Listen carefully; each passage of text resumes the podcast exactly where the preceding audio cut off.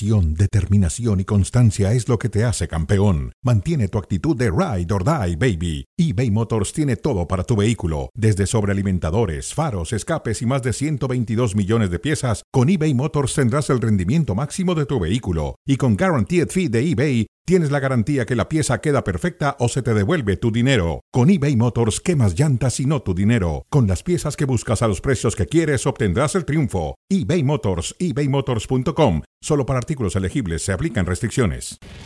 Damas y caballeros, bienvenidos, bienvenidos a Cronómetro. Tenemos un programa muy interesante hoy para debatir. Estamos en una semana fantástica, el cierre de las ligas eh, más importantes del fútbol, Roland Garros, el básquetbol también en la recta final. Así que quédese con nosotros y le damos la bienvenida hoy en Cronómetro a Itán Benesdra. Itán, ¿cómo estás? Bienvenido.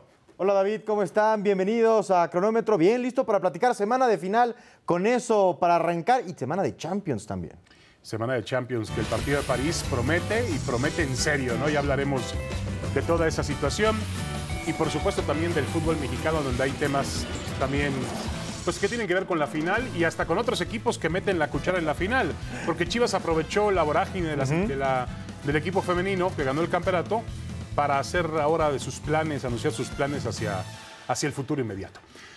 Bueno, Aitán, estamos listos para comenzar. Si te parece bien, vamos a ver en algunas frases de Amauri Vergara, el dueño de las Chivas, después de que fue abucheado eh, precisamente en la entrega de premios de esa final femenil. Dice Amauri Peláez, me va a hacer la propuesta de su director técnico para los que piensan que no se hacen las cosas de manera institucional. Están muy equivocados. Es decir, envió un mensaje diciéndonos, ustedes que me acusaban de haber puesto a Marcelo Michele Año porque era mi amigo, Peláez va a decidir este tema. Se juega su puesto, pero nosotros cambiamos un poco la pregunta. ¿Se juega su puesto Peláez con el técnico que él elija?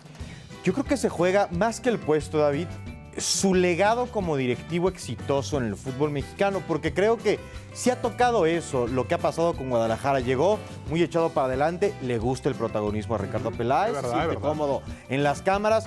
Ahora recién dijo que sí iba a hablar en la renovación de Vega, dijo que el campeonato, y no pasó nada con Chivas en liguilla. Entonces, yo creo que hay un reto grande para Peláez porque lo de Guadalajara no le ha salido bien y no hay crédito la tiene que pegar con la elección de este entrenador. No, estoy de acuerdo contigo. Yo creo que mm, sí hay una responsabilidad, porque al final de cuentas Aitán nos puede decir a Mauri lo que quiera, pero la decisión de Marcelo Michel Aña fue muy extraña.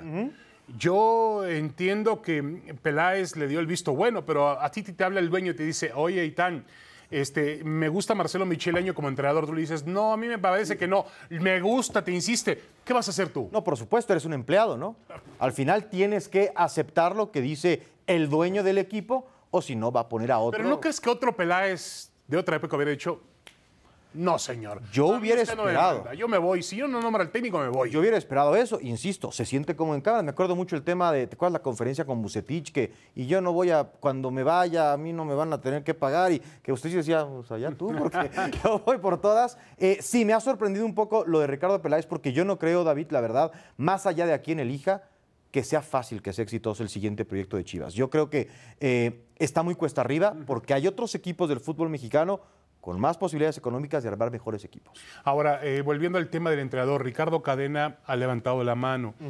Eh, fue exitoso su relevo, sí fue exitoso, pero al final del día tú lo acabas de decir, Chivas no logró en la liguilla el cometido, porque para Chivas quedarse en cuartos de final es un fracaso, eso es evidente.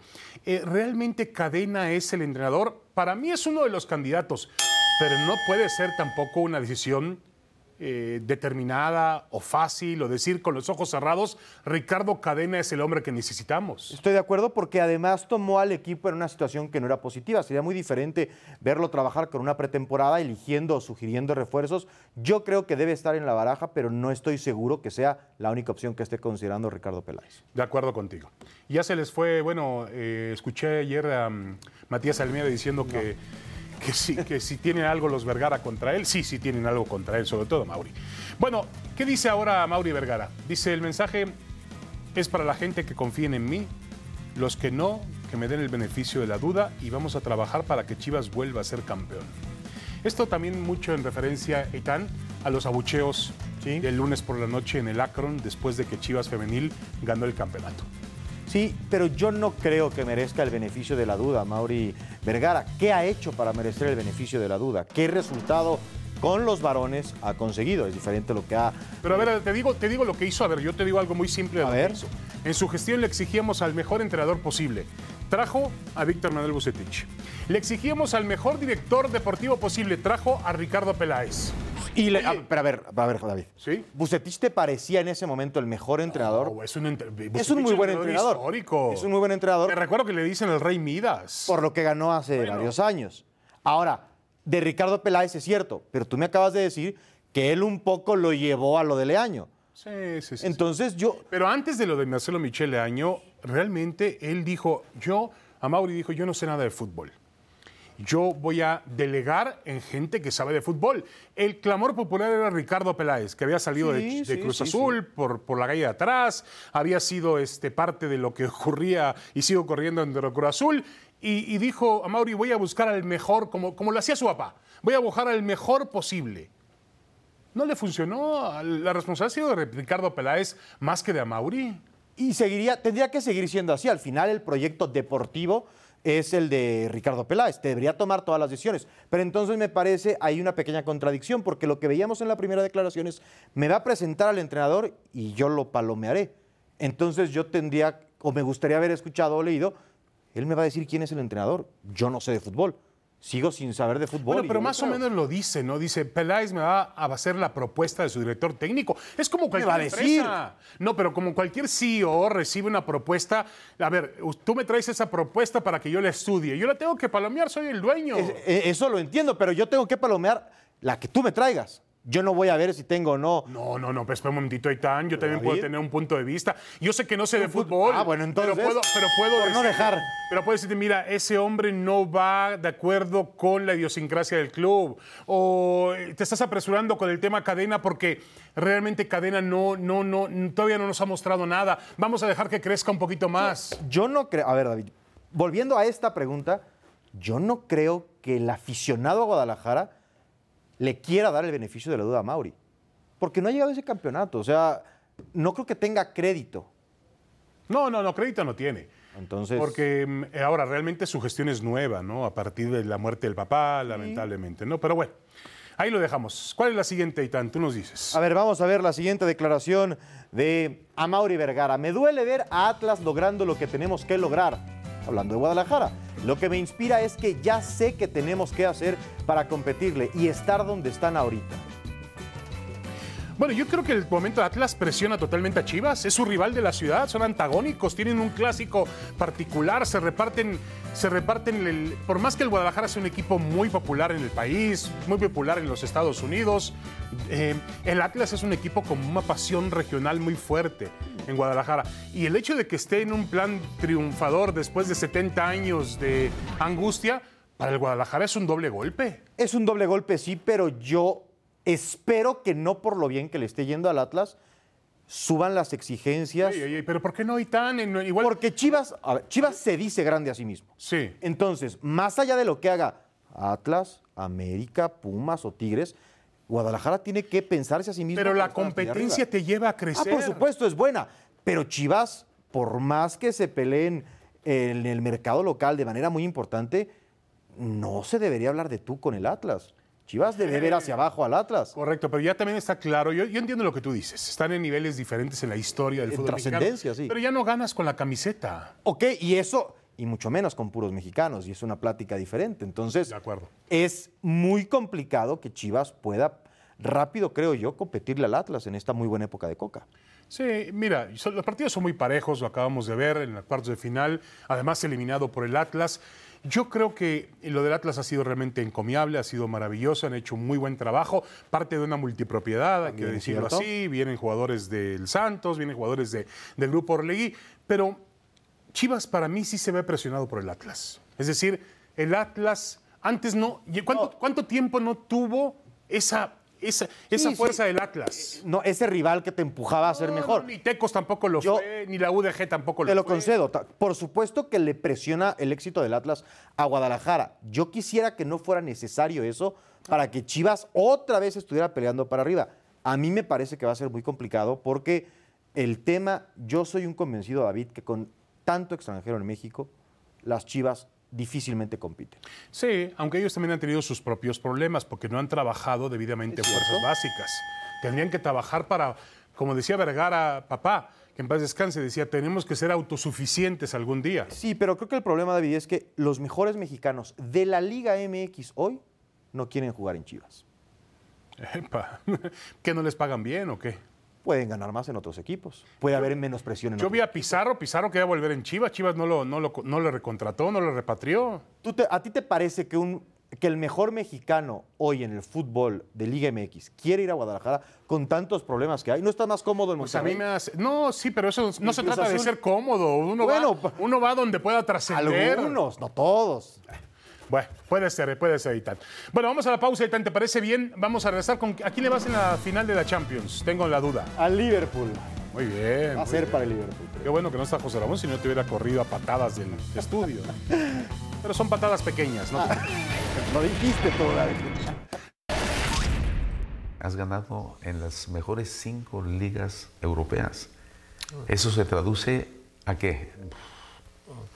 pasión, nada más. Pasión para este deporte que era una pasión desde pequeño y sigue, siendo la misma pasión eh, eh, hasta ahora que tengo más que 60 años. Nada ha cambiado como la emoción que me da el fútbol. Bueno, nada ha cambiado, dice Carlo Ancelotti, Carleto Ancelotti, con la emoción que le da el fútbol. Y además ha dicho una frase que ha dejado para ahí, Aitán, para la posteridad. Dice, después del Madrid, ¿qué? Después del Madrid no hay nada, como dice la canción. Es decir, difícilmente, y tiene razón. Sí. Diriges y eres campeón con el Madrid, ya lo fue campeón de la Champions con el Madrid, pero después no hay, no hay otro límite, tope. Pues no porque es el club más importante en la historia del fútbol, entonces uno tendría que pensar que después del Madrid no hay algo más. ¿Qué podría hacer Ancelotti, creo? Pues ver un reto diferente, algo como lo del Nápoles y Maradona, pero también es una plática eh, que tendríamos que modificar la premisa. Creo que es un entrenador muy importante en la historia del Real Madrid, un entrenador importante para los merengues, pero hablando de potencialmente 14 Champions o Copas eh, de Europa, pues tener las que tiene Ancelotti, dos, no serían tantas. Yo, No, bueno, pero a ver, a ver, Aitán, ganar ver. dos títulos de Champions como entrenador en el Madrid, ¿te parece poco? Para un equipo que tiene 14, No, pero a ver. Zidane tiene 3. Él tiene un lugar ahí. Claro, lugar claro. ahí, Indudablemente se lo ha ganado. Eh, la primera época fue buena. La segunda pensábamos que no iba a ser tan buena. Y Florentino confió en él después de la salida de Zidane. y realmente Ancelotti ha hecho competitivo al equipo, nos guste o no. Campeón de España. Eh, ha tenido sus problemas en cada fase de la Champions pero ha logrado con protagonismo salir adelante. Y cuando más criticaban a Ancelotti por temas de cuestión técnica, de táctica, de, de los, de los ajustes que hacían, que hacía, en el partido contra el Manchester City hace unos ajustes, descom- No, no, no. saca el medio campo por completo, que es, son vacas sagradas, mete a Rodrigo y cambia por completo al equipo. Es un entrenador que ha ganado mucho con el Madrid, que ha sido muy importante para el Real Madrid. Pero ¿tú crees, David, que sería el entrenador del once ideal del Madrid? Yo creo que no. No, bueno, está Vicente del Bosque. es un entrenador- Zidane, El propio Zidane tiene tres Champions con el Madrid. pero estaría en la discusión. Estaría en la terna. Está bien, ya con eso es suficiente. ¿Qué más, qué más quieres, no? ya mataste a Bucetich, ahora vas por Ancelotti. Y el que sí, a ver, ¿quién más? ¿Quién viene ahora? No sé, tú me dices quién sigue. A ver, el sábado, David, viene la final de la Champions entre Liverpool y Real Madrid en Francia. ¿Es una mejor versión cada uno de estos equipos que la del 2018? Wow, es muy buena pregunta. Yo creo que hay mucho, hay mucho talento. Ahí están las, eh, las bajas y las comparativas, ¿no? A ver, es mejor el portero. Sin duda alguna, Allison es una gran adquisición después de aquel portero terrible que Claro. no quiero acordarme el nombre. Es Salah, que es un, un- un jugador de fútbol de primer nivel, un goleador. Mané, que está fantástico. El colombiano Luis Díaz, un jugador joven. Pues yo veo una mejor versión de los dos equipos. Eh, los dos entrenadores, tanto Ancelotti como Klopp, son maravillosos. No, mira, yo creo que de Liverpool sí, David, sobre todo porque se, se domina mejor, me parece, por el tiempo que llevan trabajando con Klopp. Pero yo no sé si podemos decir eso del Real Madrid porque no estará Cristiano, que vivía una gran época. Bueno, pero está Benzema en un gran momento. pero, no, pero estaba también Benzema antes, ¿no? Bueno, pero Benzema le servía a Cristiano. Benzema era el acompañante de ¿Qué Cristiano. pero le tienes tú a Benzema? No, en lo absoluto El nada, Benzema pero de hoy es un jugador fantástico. va a terminar como líder de goleo de la Hoy en día para mí es el mejor futbolista del mundo. Por encima de Messi, por encima de Cristiano, sí. el momento que vive él, por encima de Lewandowski, por encima de quien sea, por encima de, de quién más. ¿De? Mbappé? De De Bruyne, por encima de Mbappé. ¿Dónde está Mbappé? Está en, Mbappé está Eh, cobrando, con- cobrando, con arriba del estadio, como- haciendo como videos. Benzema, no hablemos de pequeñeces. Mira, lo mató. eh, sí, sí, lo, lo- lo dejó en el autobús. Yo creo que por el factor de Cristiano me inclinaría por el Madrid del 18, pero creo que este Liverpool es mejor. Sí, a mí lo que me gusta es el Liverpool en la parte defensiva. Realmente es un equipo bien formado Sí. atrás. La presencia de Allison, ya el portero brasileño le da otro tipo de, de estructura al equipo. Los dos defensas centrales, tanto Van Dijk, el holandés, como Konaté, el francés, son maravillosos. Tienen los dos mejores laterales en la historia, en este momento, no en la historia, en este momento, tanto Alexander Arnold como del otro lado el Robertson, eh, son jugadores de primer nivel. Y yo creo que Klopp ha logrado darle a este equipo una identidad defensiva y a partir de ahí orden hacia adelante que tiene también muy buenos jugadores. ¿eh? Sí, y firmando un año fantástico. No ganaron la Premier, pero ha sido un año excepcional. Bueno, pero se quedaron a un punto. A un punto, Premier. claro, nada más. Eso por es, imagínate la, la competencia de este equipo en todos los sentidos. Eh, yo creo que para mí Liverpool es favorito. Sí. A pesar de que, no sé si te pasa a ti, Eitan, pero en una final de Champions, no poner al Madrid como favorito parece un sacrilegio. Sí, porque se siente muy cómodo en el torneo. Es, es un torneo que parece hecho y en donde el Madrid siempre sube uno o dos niveles eh, lo que vas en la cancha. Bueno y, en- bueno, y hablando de Mbappé, que ahora lo mencionaba Itán, hasta en el Barcelona hablan de él. Dice, lo de Mbappé distorsiona el mercado. Ja, Señor Laporta, los jugadores acaban siendo secuestrados por el dinero, no me diga. Son los efectos de que un club tenga un Estado detrás. Esto va contra todos los principios de la Unión Europea. A ver, con todo respeto, señor Laporta, en el Barcelona primero administren bien la lana. Y luego no me diga que el Real Madrid no era un equipo, sino era un equipo de Estado, era un equipo con mucho poder y que acaparaba. Y mira, David, así que tú digas, pobre, pobre, pobre el Barcelona. No, no. O sea, me lo dice el presidente del Granada y entendería otro concepto para mí la declaración. Es cierto que, que difícilmente podrás competir con lo que le dio el PSG a Mbappé, pero no es el único club estado. ¿eh? O sea, hay varios en Inglaterra y hay fortunas inclusive que no son de estado, pero que son de oligarcas que pueden tener muchísimos ceros al derecho de los, de los No, y cheques. vemos mucho, en Inglaterra, por ejemplo, hay mucho empresario estadounidense ligado al fútbol. Chelsea El Chelsea que lo acaban de comprar, el Liverpool, el Manchester claro. United, Sí, sí, son sí, equipos ligados a intereses. El Arsenal. Hoy mismo hay más dueños estadounidenses que ingleses en la Premier. Entonces, yo no creo que dañe al fútbol. Es una cuestión de mercado. Porque además, bien gestionado, pueden encontrar recursos gracias a la firma de Mbappé. ¿No será que el Madrid, el Madrid y el Barcelona eh, se acostumbraron a comerse el pastel solos? Puede ser. Y ahora tienen una competencia, sobre todo económica. Sí, y, Y, y- y les cuesta trabajo admitir un nuevo jugador en la mesa. sí, y además creo que a la Liga de España también le afecta. Esa liga que tuvo tantos años, ese duelo Cristiano, Messi, en donde el mundo se paralizaba por ver si era Barcelona o Madrid, ese protagonismo ahora creo que está en Inglaterra y el PSG se ha ido haciendo de un lugar a base de dinero. O sea, sangran por la herida. Eso es, la Creería, liga, sí. la liga- sobre todo la Liga Española, ¿no? Que pensaba y que sigue presumiendo que tiene el mejor nivel del mundo. Tiene un gran nivel, eso es indudable. Tiene dos equipos estandartes como Barcelona y Real Madrid. Pero el PSG está invitado a la mesa. A, ver- a ver si puede competir. Mira, se compró su boleto para sentarse en la mesa de De acuerdo, de acuerdo. Y si es dinero de Estado, no es dinero de Estado, con todo respeto, pero no creo que le cueste los impuestos al señor Laporta, ni a ti ni a mí. No, no, no. Le cuesta a los catarís, que se Sí. quejen ellos, ¿no? van a dar un poquito menos de petróleo a lo mejor a repartir, pero sí, con eso. Por favor, pero bueno. Bueno, ¿con qué regresamos, Etan? Vamos a regresar, David, después de esto. Hay un tema tan bonito. La multipropiedad. Un mal necesario. Viene Héctor Huerta, que es un bien necesario, ¿eh? La rivalidad en el escritorio se ha trasladado a la cancha y por segundo torneo consecutivo, la final del fútbol mexicano será entre dos equipos pertenecientes a grupos antagónicos entre sí, Atlas representando a Orlegui y los Tuzos a Grupo Pachuca.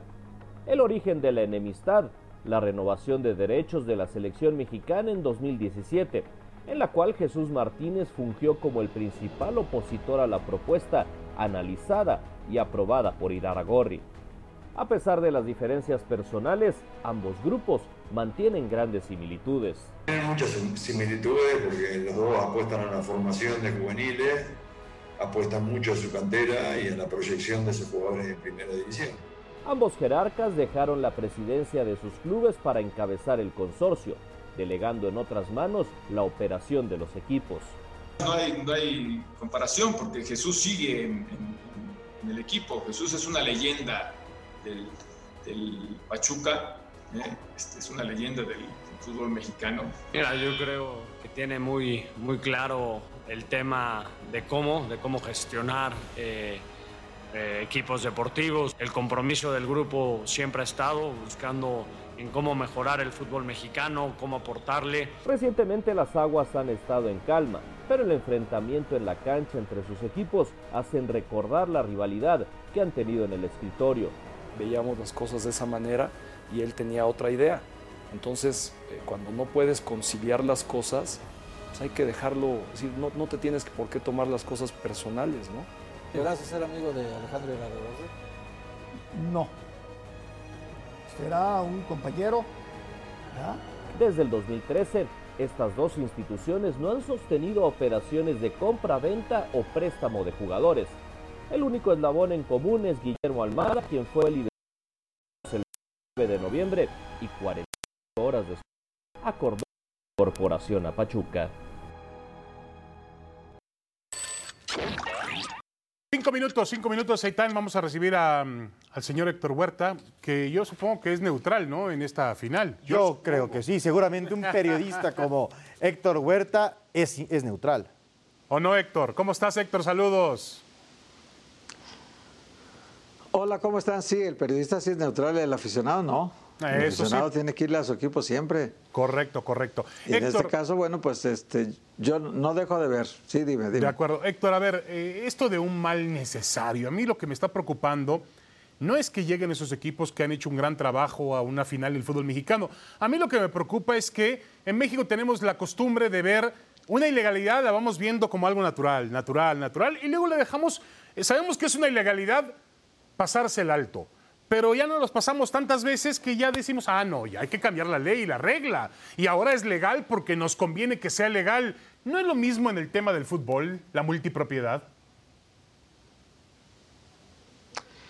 Pues sí, son estos dos grupos que llegan a dos finales de manera consecutiva, David, son grupos antagónicos. Uno, uno nace de la idea del otro, o sea, el, Pachuca es, es el modelo y el grupo Orlegui copió el modelo del Pachuca y lo está haciendo bien. Eh, ahora, si tú hablas de multipropiedad, hablemos de, hablemos de otro equipo, de otro grupo, porque el grupo que tiene al Mazatlán, al Puebla, el 30% No, no, está de del moda, está de 30% moda. de Santos, Sí, no, está de moda. Ese sí que es multipropiedad, ¿eh? O, o sea, tener cuatro equipos sí es multipropiedad, pero con ganas, ¿eh?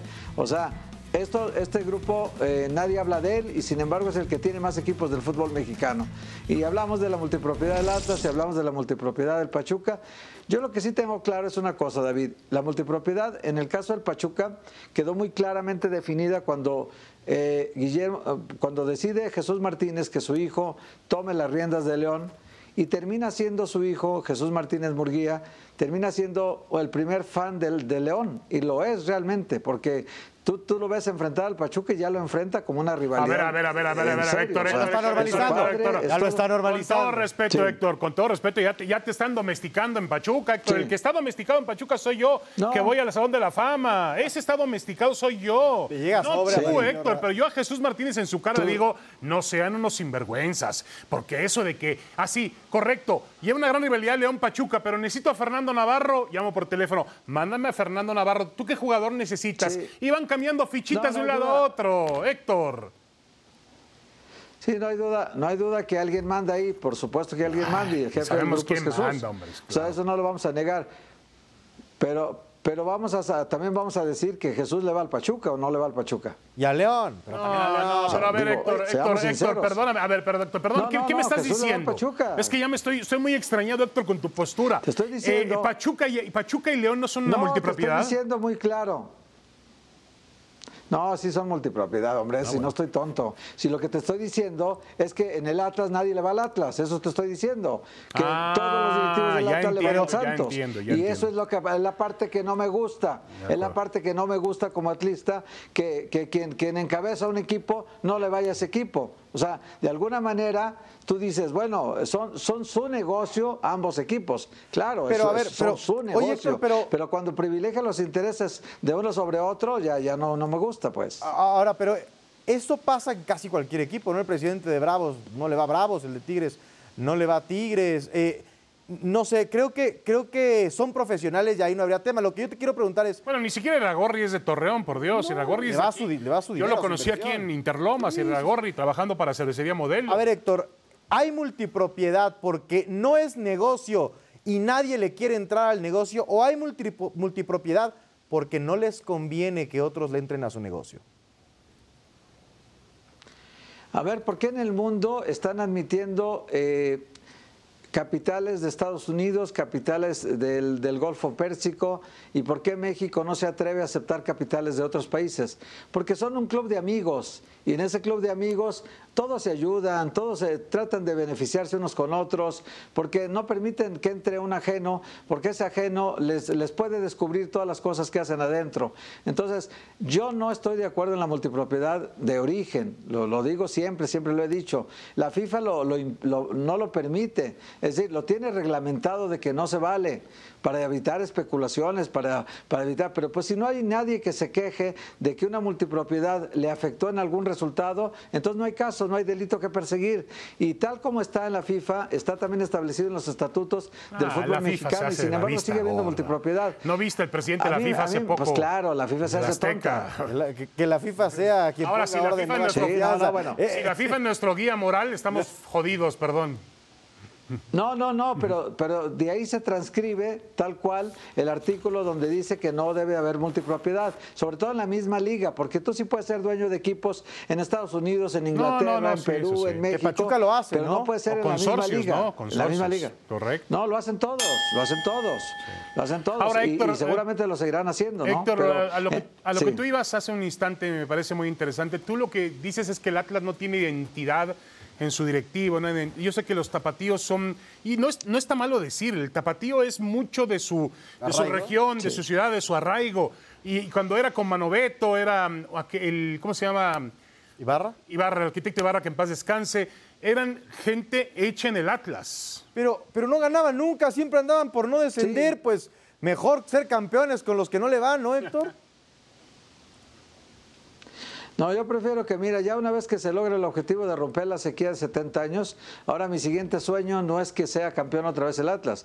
Mi siguiente sueño es que se elimine la multipropiedad y el grupo Orlegui se vaya donde tiene que irse al Santos y que deje que a los del Atlas que le van al Atlas administren el Atlas. Ese es mi sueño. Claro.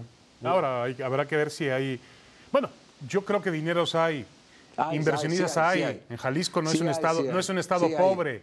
Sí hay, hay, hay sí de los en buenos y hay de los malos, pero hay que Sí buscar hay a los gente. buenos que le inviertan en el fútbol, ¿no? Claro, que los dejen entrar para que no haya De multipropiedad. acuerdo, de acuerdo. Bueno, Héctor, mucha suerte Sí, mañana, sí hay. Héctor. Mucha suerte. Sí. Cuidado con los tuzos, ¿eh? Gracias. Un abrazo. Pausa, pausa, Viene- David. viene- José Ramón y el matador, Ah, Kempes, mira qué buena combinación esa. Alberto Kempes, para platicar del top 5 antes de Champions.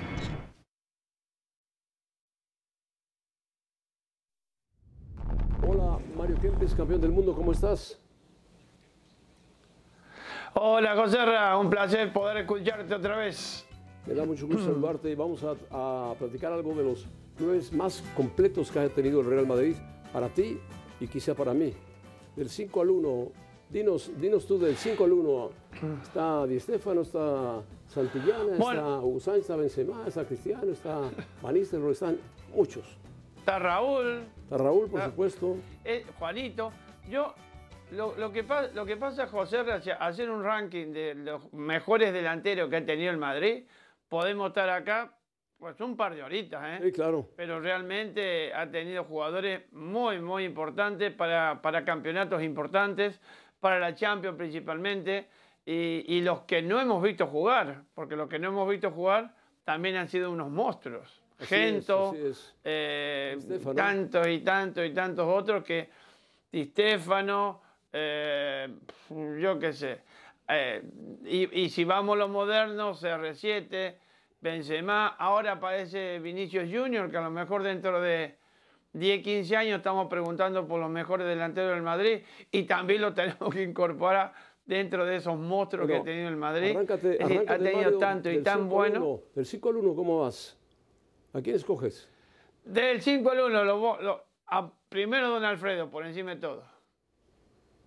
En el 1. Después me voy por Gento, en el 1. En el 1 como el mejor. Vamos del 1 al 5. Perfecto. Ah, de- del 1 al 5, perfecto, me parece muy bien. A Gen, Di Stefano y Paco Gento, Del sí. 1 al 5, Don Alfredo. Di Stefano. Paco Gento. Después, bueno, Juanito. También ha sido uno de los monstruos que ha tenido el No Madrid. está, no está Juanito, pero está Eh, Raúl, está Ronaldo, está Cristiano, está Benzema. O está Raúl.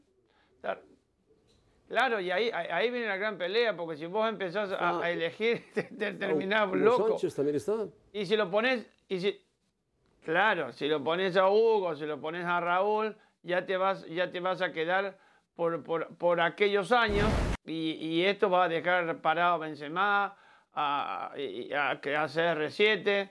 Pero bueno, va- vamos a ponerlo a, a Raúl, vamos a ponerlo a Hugo Sánchez y lo voy a poner a CR7 y lo tengo que dejar a Benzema afuera.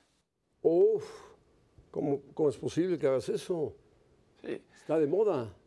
Y bueno, por eso te digo, es que, es que si vamos a lo, a lo moderno, vamos a tener que dejarlo porque el pasado del Madrid es muy rico, es muy, Muy rico. rico. en delantero. Bueno, yo también En voy- eso tendría que, a lo mejor lo tengo, Voy, lo tengo que sacar a Gento y ponerlo a Benzema como segundo, a CR7. bueno, yo voy de- del 1 al, del 1 al 9.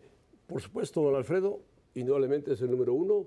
El número 2 para mí es eh, Cristiano, por lo, que, por, lo que, por lo que fue Cristiano y lo que es Cristiano. El número 3 es Claro, por lo que hizo. Benzema, que atraviesa un momento histórico. El 4 es Raúl. Y el 5 es... No. No, no, no, no, me falta, me falta. Paco Gento. Aunque Ah, no estamos, estamos muy parejitos, lo que pasa Vamos parejos, sí. es eso. Sí, no, lo que pasa es que si vamos del 1 al 10, Bueno, vamos uno- a poner de- 10, del uno pero nos 10 van a faltar 10 más. ah, Van a faltar 10 más. Pero ah, me extraña que no hayas puesto a Karim Benzema. ¿eh? Pero bueno. No, no, no, no, lo que pasa es que si vamos a- al Madrid, es decir, de los tiempos históricos del Madrid, Sí, claro. nos va a faltar números. Nos va a faltar números porque Benzema está dentro de esos cinco mejores jugadores que ha tenido el Madrid. Lo que pasa es que lo ha tenido en la época de Cristiano Ronaldo, él era el escudero. Y al Así ser el es, escudero es. pasa a ser un, un- un segundo jugador muy importante. Hoy, por, hoy en día, Benzema es el alma del Madrid. Y claro que hoy no estoy lo podemos contigo. dejar afuera. Estoy de acuerdo Pero en, aquella época sí, claro. Ese es el Bueno, gran problema. Tu, tu pronóstico nos para el sábado. ¿Cómo ves el Nos partido del quedan, sábado? nos quedan poquitos números. Mario, ¿cómo ves el partido del sábado? Tu pronóstico. Yo lo veo. Esto, esto a mí no, no me va a quitar nadie la idea de que el Madrid es el gran favorito. Por encima de todo, juegue contra quien juegue en una final de Champions. Ahora hay que ver cómo llegan. ¿Va a llegar bien? ¿Va a llegar demasiado confiado? Cosa que no lo creo. ¿Va a llegar eh, a lo mejor con falta de fútbol por el hecho de que a lo mejor el Liverpool hasta hace tres días estuvo peleando la Premier y el Madrid ya hace tres, dos semanas más o menos, tres, que ya es campeón de liga? A lo mejor le ha- le ha, le ha hecho falta ese poquito de adrenalina que le hace falta a estos equipos para llegar con mucha euforia en la final, pero eso no quita que el Madrid va a llegar espectacularmente, físicamente, futbolísticamente y con un Benzema y un Vinicius en un alto nivel. Mario, un saludo, gracias, campeón. José Ra, un abrazo muy grande. Mario Alberto Kempes, campeón del mundo en 78. Continuamos sin cronómetro.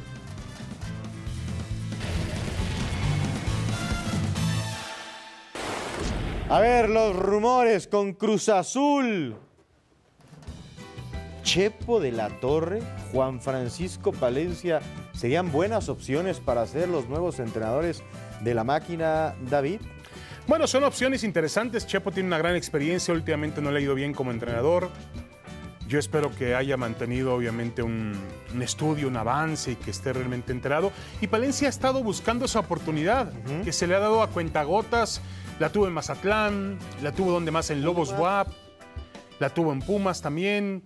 Eh, yo creo que no se le ha dado todavía la oportunidad correcta. Yo creo que había, hay otro tridente, vamos a llam- llamarle así, con mucha mayor capacidad para dirigir a Cruz Azul. Voy, uno, Rubén Omar Romano, dos, Hugo Sánchez y tres, Ricardo el Tuca Ferretti. Primero el Tuca y luego los demás. Pero- Yo sé que a ti no te gustan los entrenadores con experiencia. No es que no me gusten, pero- Como el Tuca Ferretti que han ganado Y ha más perdido, partidos que ¿y nadie. Bueno, perdido? oye, pero para, para durar tantos años tienes que perder también. Pues sí, pero no tiene a Guiñac, que fue el que le daba los campeonetos. ¿O le vamos a traer a O sea, Guiñac? me a Cruz Azul tiene buen equipo. Yo veía al Tuca con Cruz Azul muy bien. Ahora, el problema es para el que llegue con Cruz Azul lo que va a enfrentar ahí. Luego, exacto. Es un lío. Tiene una, un criadero de grillitos por ahí. Este, Ojalá fueran nada más grillitos, porque esos grillitos ya, ya la- el tema sangriento el otro día en la, en En la la Portula cooperativa, correcto. eh, fue terrible. ¿eh? Y no es poca cosa, ¿eh? No lo mentemos a la plática deportiva porque no nos corresponde, pero afecta, por supuesto, la claro situación. Y puede llegar uno y después está el otro y ya trae un proyecto diferente. Y... Lo de Palencia me gustaría porque sí creo que es alguien que se identifica con la afición de Cruz Azul. ese, ese es el tema de eh, Palencia. El Chepo lo veo más complicado. Sí, yo también. Lo de Palencia sí hay una afinidad, obviamente, con Cruz Azul. Vamos a ver si puede finalmente lograr una carrera importante como entrenador. Sería un gran reto para él. También sería un gran reto para Cruz Azul, pero bueno, de eso está hecha la vida, de retos, ¿no? de retos y de entregar resultados. Vamos ahora con los Pumas y los rumores. Refuerzo a la portería. Gil Alcalá, uno de los guardametas anunciados por el conjunto de Lilini, portero titular en Querétaro. Después eh, estuvo en la frontera, no como titular, pero el hueco que deja Talavera David es gigantesco. Sí, a pesar de la edad de Talavera, es un hueco difícil de llenar. Ya vimos también, Tan, la trascendencia que tuvo Talavera con los Pumas. Sí, sí, Es sí. decir, los mantenía en competencia. Eh, va a ser difícil. Gil Alcalá es un buen portero. Eh, va a competir con el Oso González para ser titular. Y también aparentemente vendría Gudiño, el portero de Chivas. Ahora, David, no hay. me- entiendo entonces que no hay un joven en la cantera de Pumas al que le puedan dar la portería. O sea, un Jorge Campos. Pero es que. un Adolfo Ríos. Y Olaf. Y Olaf. Y Adolfo Ríos y Jorge Campos y. Uno, porque ya tuvieron tiempo de prepararlo si había alguien. No, no, no. Desde que Talavera llegó, hubiera sido un buen proceso que a alguien le dieran confianza. ¿Dónde está la cantera de los Pumas? ¿Dónde, dónde está esa cantera de los 80, de Hugo, de Luis García, de tantos y tantos? Ha dejado también de producir delanteros importantes. Eh, mira, y hablando de la importancia de un portero, Eitan, ahora tenemos las finales del fútbol mexicano. Tú ves Ustari. Camilo El Vargas. el portero, Camilo Vargas, el portero de Atlas. Claro. De primer nivel. Antes lo vimos con Viconis, cómo mantenía al, Bueno. al Puebla. El portero del Puebla también, An- Anthony. mm, Anthony Silva, también es de primer nivel. Nahuel Guzmán, Nahuel, Guillermo. Ochoa. Se dice que no puede ser campeón sin un gran- gran De portero. acuerdo, de acuerdo. de Y yo no sé si con lo que ha reforzado Pumas la portería, digamos que tienen grandes porteros. No, y el movimiento de traer a Talavera fue exacto. Realmente fue muy bueno. Chucho Ramírez en su momento lo arrancó del Toluca, lo trajo del Toluca y realmente funcionó en Pumas. Necesitas un portero de primer nivel. Yo más que traer porteros que a lo mejor pueden competir para ver qué son, yo traería un portero Claro, uno. sudamericano. ¿A, la portería de Pumas? Bueno, eh, ¿y tan que no, Pumas no juega con extranjeros? En la- pero ya, ya- ya revisamos la historia de Pumas. A ver, lo de Nahuel.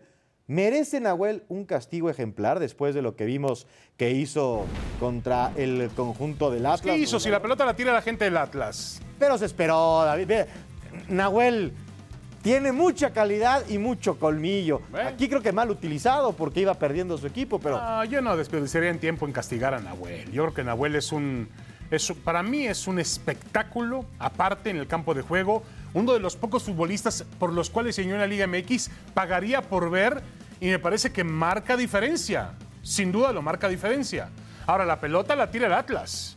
Pero a ver, David, después de todos los desplantes que ha hecho Nahuel no merece un estate quieto. Bueno, a ver, es, eh, mira, para empezar, es el mejor portero en la historia de Tigres.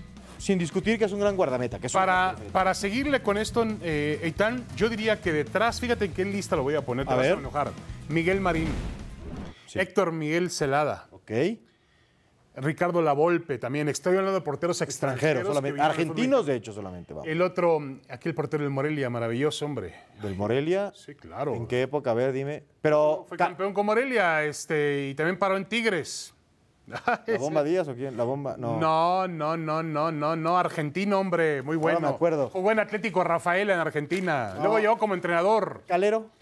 Calero, no, Calero, faltó Calero, por, Por ejemplo, supuesto. Calero. Faltó Calero.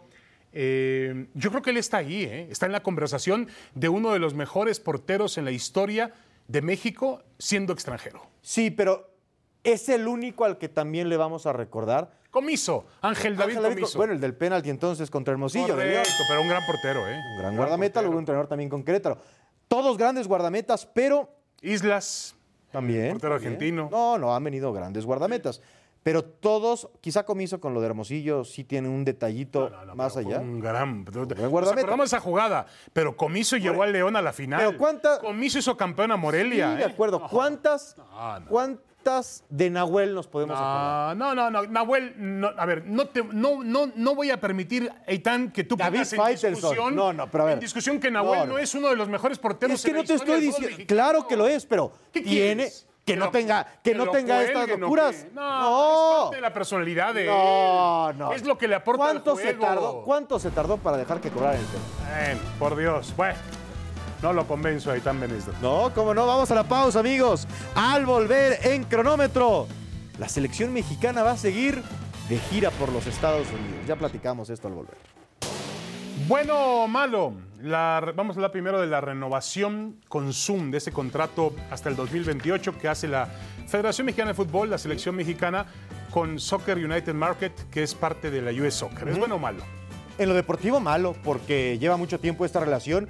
¿Y de qué se queja el jugador? ¿De qué se queja algún sector de la afición? Sobre todo en México, de selección mexicana, de los partidos moleros, de los bien bautizados partidos moleros. Bueno, esos partidos moleros los hace Zoom. En lo deportivo no es una buena noticia. Ya en lo económico, ahí va a fluir bien eh, la cantidad para la federación. Sí, seguramente como, como siempre el negocio está por encima del interés deportivo. Yo eh, obviamente no estoy peleado con el negocio, el negocio nos da, nos paga nuestros sueldos, pero eh, al final del día creo que yo celebraría más si la federación anunciara eventualmente un regreso de México a la Copa América en 2024 que extender el contrato con Zoom.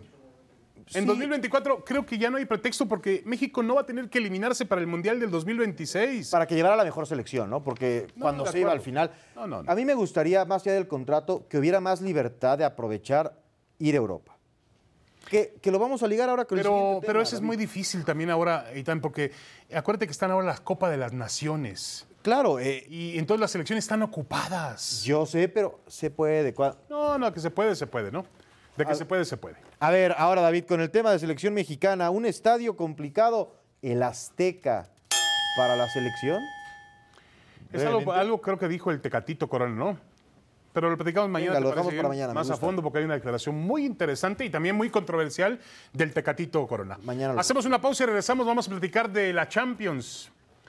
Y más adelante estará listo. Ahora nunca ya están por allá Barack Feber y también Hércules Gómez. Gómez. Miren nada más qué elegantes, qué, qué tranquilidad. Bueno, la pasan sí, sí, bien sí. en Los Ángeles. Bueno, ya se parece a Jorge Campos, Barack. Look Angelino. Cada día se parece más a Jorge Campos. Venimos con la hora cero de David Faitelson al volver aquí en cronómetro.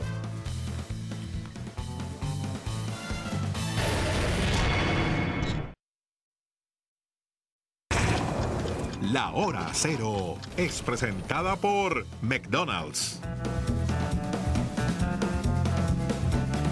Ancelotti, Klopp, Benzema, Salah, Modric, Mané, Vinicius, Luis Díaz, Kroos, Van Dijk. Sobra. Lo que sobra es talento en la cancha en París para este sábado.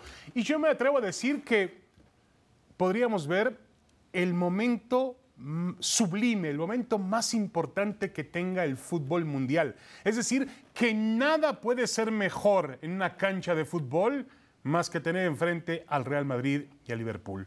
Hay muchas razones futbolísticas, históricas, eh, de economía también, que van alrededor del partido. Pero yo creo que difícilmente veremos algo más en el fútbol que algo mejor que un Real Madrid-Liverpool disputándose la Liga de Campeones de Europa. Con todo respeto, me parece que ni siquiera la final del Mundial de Qatar 2022, que se va a celebrar en diciembre, eh, va a ser más importante o va a tener un nivel protagónico futbolístico más importante del que pueden brindarnos, claro, Real Madrid y Liverpool, porque una cosa es lo que pensemos y otra cosa es lo que finalmente va a ocurrir en el campo de juego. Pero veo dos equipos realmente mm, relucientes, dos equipos poderosos, dos equipos bien dirigidos, dos equipos a los que acompaña la pasión y la historia y puede ser el duelo de los duelos, la batalla de las batallas, un auténtico juegazo, la cumbre del fútbol del mundo. La hora cero fue presentada por McDonald's. Nos vamos ya, nos vamos ya con imágenes de Miami. Aquí está la arena del Hit, allá en, eh, la Florida. Esta noche se juega el quinto partido en la final de Conferencia del Este y lo tendremos en ESPN. Se quedan con...